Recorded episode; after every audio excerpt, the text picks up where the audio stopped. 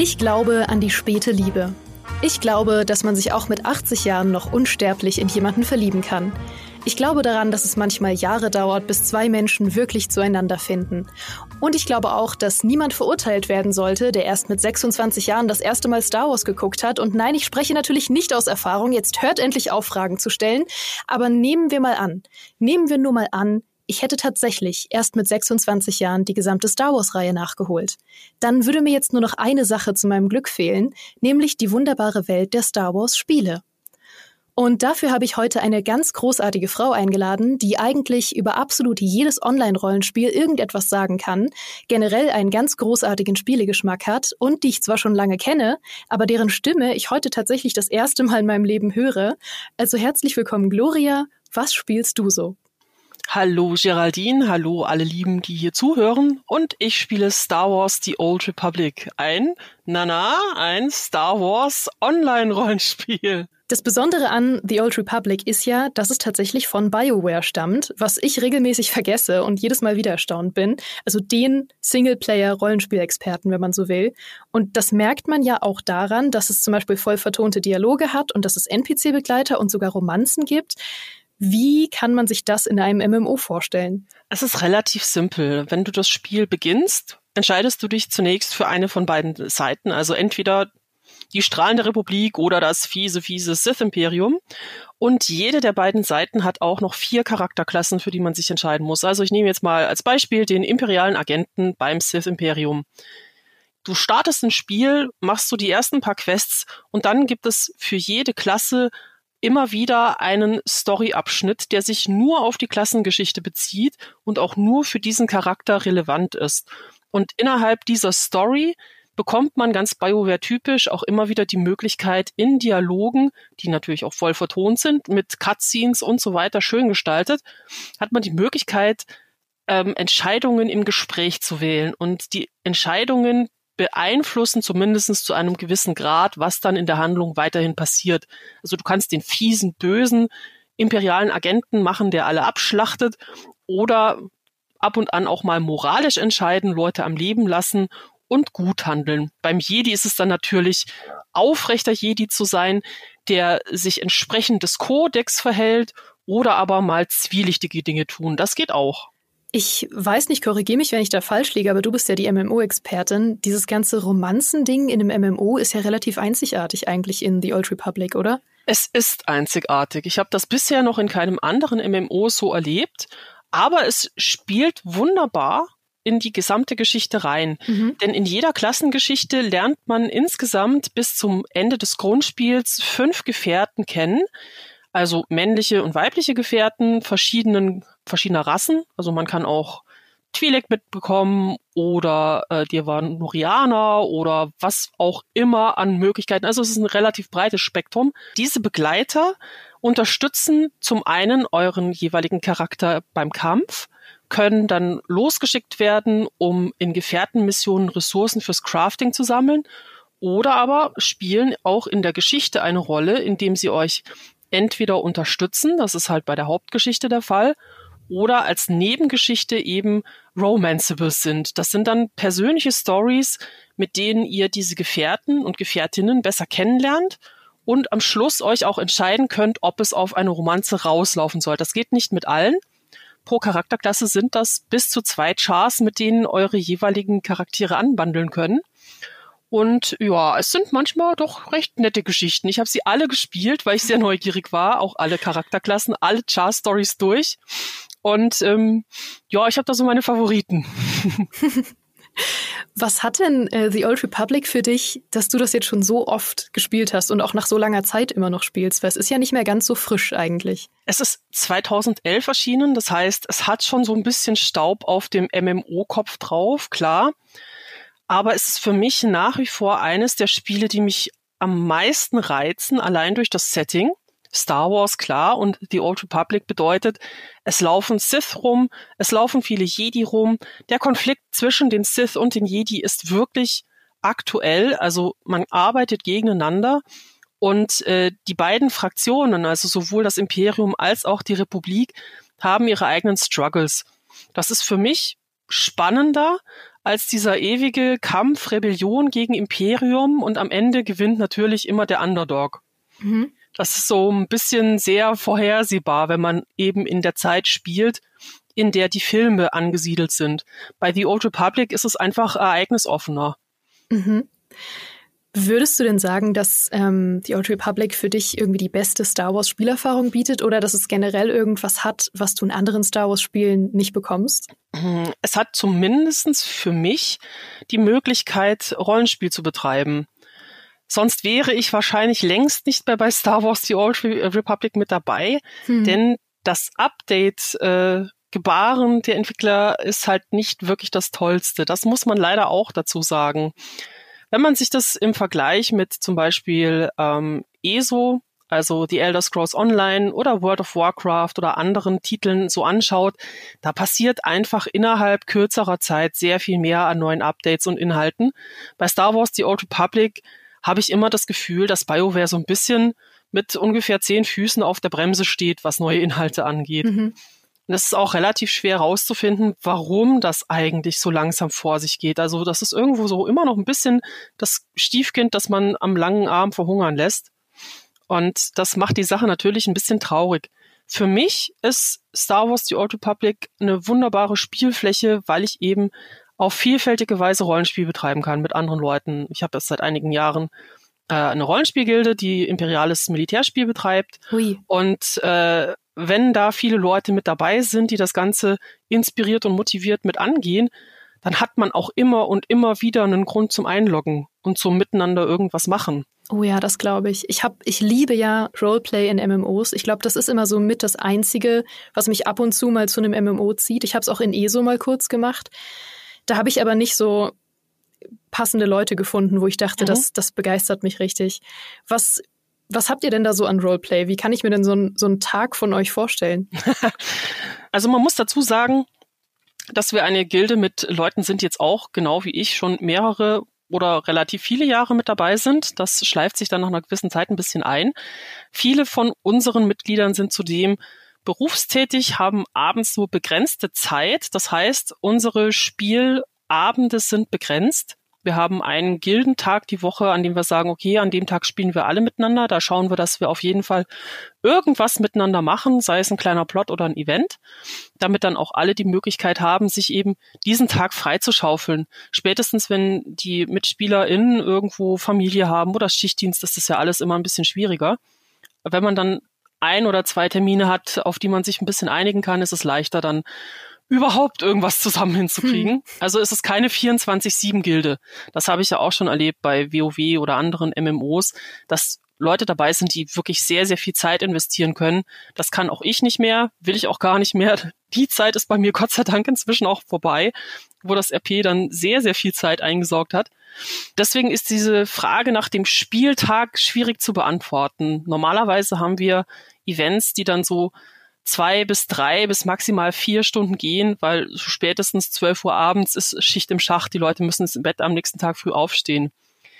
Da wir eine militärische Einheit bespielen, genauer gesagt ein Sturmregiment aus äh, dem imperialen Militär, also eine Infanterieeinheit, gibt es relativ viele Inhalte, die sich auf den militärischen Alltag beziehen. Also wir machen entweder Patrouillen durch die Innenstadt von Drum und Kars, also Kars City, das ist die Hauptstadt auf dem Hauptplaneten des Imperiums, wo dann eben auch Passanten kontrolliert werden oder für Ordnung gesorgt. Wenn es dann tatsächlich Leute gibt, die da im Open RP unterwegs sind und ein bisschen rumrandalieren, dann ist das der Job für unsere Soldaten, da ein bisschen für Ordnung zu sorgen. Es gibt einmal äh, alle zwei Wochen eine offene Kantina, die in Car City bespielt wird von anderen Spielenden. Und auch dort machen wir dann Kontrollen und können gerufen werden, wenn da irgendwo der Bär steppt. Und ähm, ansonsten machen wir gemeinsame Trainings oder auch kurze Einsätze, die sich dann entweder die Gildenleitung ausdenkt oder eben Mitspieler aus der Gilde.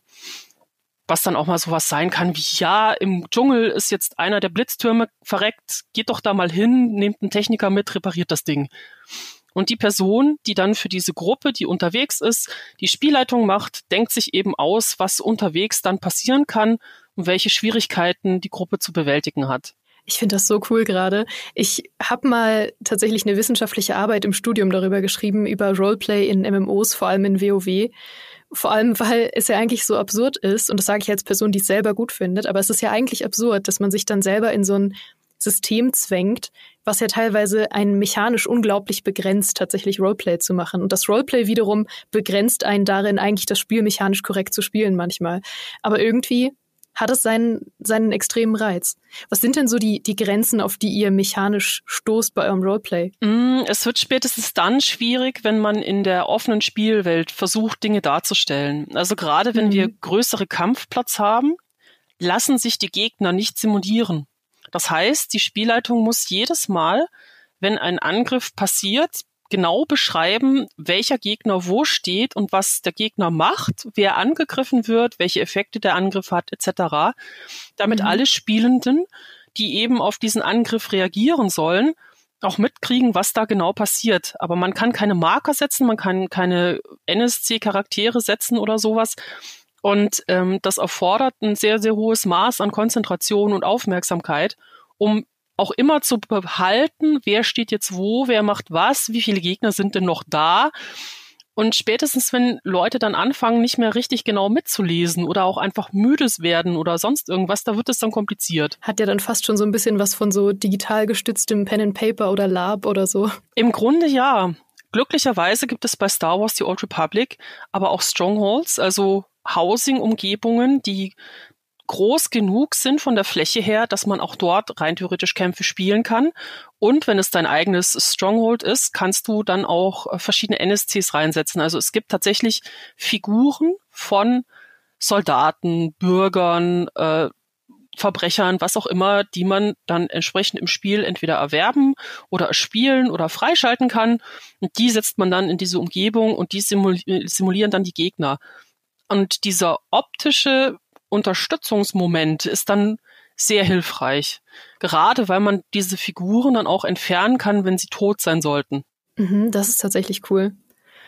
Und abseits von diesem, von dem Roleplay-Server, auf dem du bist, nehme ich an, du hast es auch schon mal alleine gespielt, weil ich, ich höre ja immer, Natürlich. Oh, natürlich. Ich höre ja immer, dass The Old Republic so eins der besten Solo-MMOs ist. Kannst du das denn empfehlen? Wenn man es jetzt anfängt, denke ich, ist das eine Spielerfahrung, mit der man immer noch viel Spaß haben kann. Für Altspieler wie mich ist es aber schwierig, finde find ich momentan. Mhm. Gerade weil die neuen Inhalte dann doch immer sehr lange auf sich warten lassen. Und ich habe bei Star Wars The Old Republic einfach alles durch. Ich habe alle Klassenstories gespielt. Ich war in jedem Raid. Ich war in jedem Dungeon drin. Das Einzige, was ich nie gemacht habe, ist PvP, aber das interessiert mich auch schlichtweg mhm. nicht. Das spiele ich bei keinem MMO. Insofern fällt dieser Bereich für mich schon mal komplett flach. Und wenn dann über die Jahre hinweg, wenn man wirklich zehn Jahre lang dasselbe Spiel spielt und es dauert unglaublich lange, bis einfach mal ein bisschen mehr neue Inhalte reinkommen, ja, dann wird es irgendwann auch ein bisschen mühsam. Ja. Und man hat dann auch irgendwo auch nicht mehr die Motivation, immer und immer wieder dasselbe zu spielen. Klar bin ich auch ab und an immer noch mit äh, Leuten aus der Gilde und Freunden unterwegs, wenn wir sagen, hier, lass uns doch mal diesen ähm, Daily-Bereich abfarmen, weil da fehlt noch ein bisschen Ruf. Ich möchte mir die und jene Deko kaufen und die wird dann erst ab bestimmten Ruf freigeschaltet. Dann macht man halt immer wieder die täglichen Aufgaben gemeinsam, weil es ist einfach ein bisschen lustiger und entspannter, wenn man nebenher babbeln kann. Aber im Grunde ist das halt immer und immer wieder dasselbe. Ja. Also es gibt auch Daily-Bereiche, die kann ich inzwischen wahrscheinlich auch noch volltrunken, ohne Probleme alleine durchballern, weil ich einfach so oft dort war, dass mich nichts mehr dort überrascht. Mhm. Hast du es schon probiert? Nein, volltrunken nicht, aber so im Zustand äh, geistiger totaler Ermattung, wenn ich dann wirklich versucht habe, nach einem langen Tag und viel Stress runterzukommen, dann ist das zum Kopfleeren ziemlich mhm. gut. Mhm. Also das hilft mir dann wiederum, ähm, aus diesem Stresslevel runterzufahren, weil es eine wirklich gleichförmige Tätigkeit ist, wenn man weiß, wo die Gegner sind, wie die reagieren, was man tun muss, um die möglichst schnell umzuhauen, dann ist das super entspannt. Das glaube ich. Hast du denn so einen abschließenden Tipp für jemanden, der vielleicht jetzt damit einsteigen wollen würde? Mein Tipp wäre, lasst euch Zeit, die Welt zu erkunden. Schaut euch die Dungeons in aller Ruhe an. Alles hat irgendwo eine Story. Auch die Nebengeschichten sind in der Regel ziemlich nett geschrieben. Und lasst euch auch Zeit, die Hauptgeschichte in aller Ruhe zu spielen. Es gibt ja auch keinen Grund, da durchzurushen und möglichst schnell das Maximallevel zu kriegen. Und äh, in der Spielwelt ist so viel vorhanden, dass eigentlich interessant ist, wenn man das erste Mal spielt, gerade wenn man Star Wars Fan ist. Genießt es, genießt es, solange diese Geschichte währt. Denn früher oder später ist sie vorbei und dann dauert es erst lange, lange, bis neue Inhalte mhm. kommen.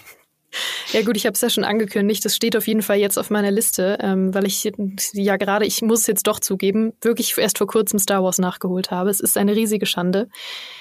Aber ich. Ich könnte dazu jetzt was sagen, aber okay.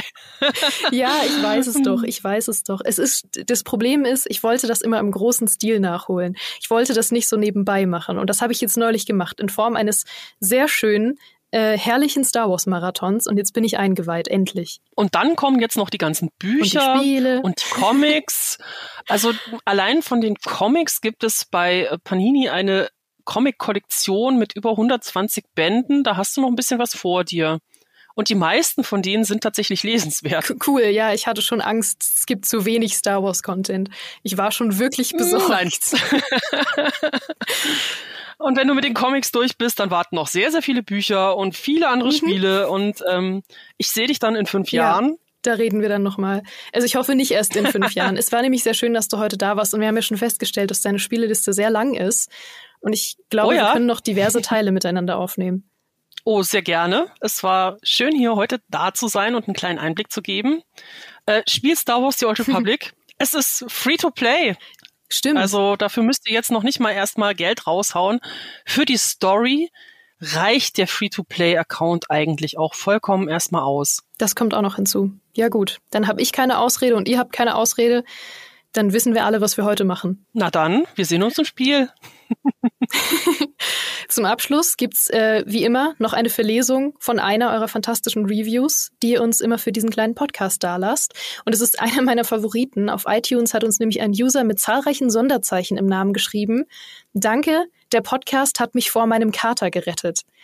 Und ich frage mich jetzt, ob das entweder heißt, dass du gestern zu hart gefeiert hast oder ob du von deinem Kater angegriffen wurdest.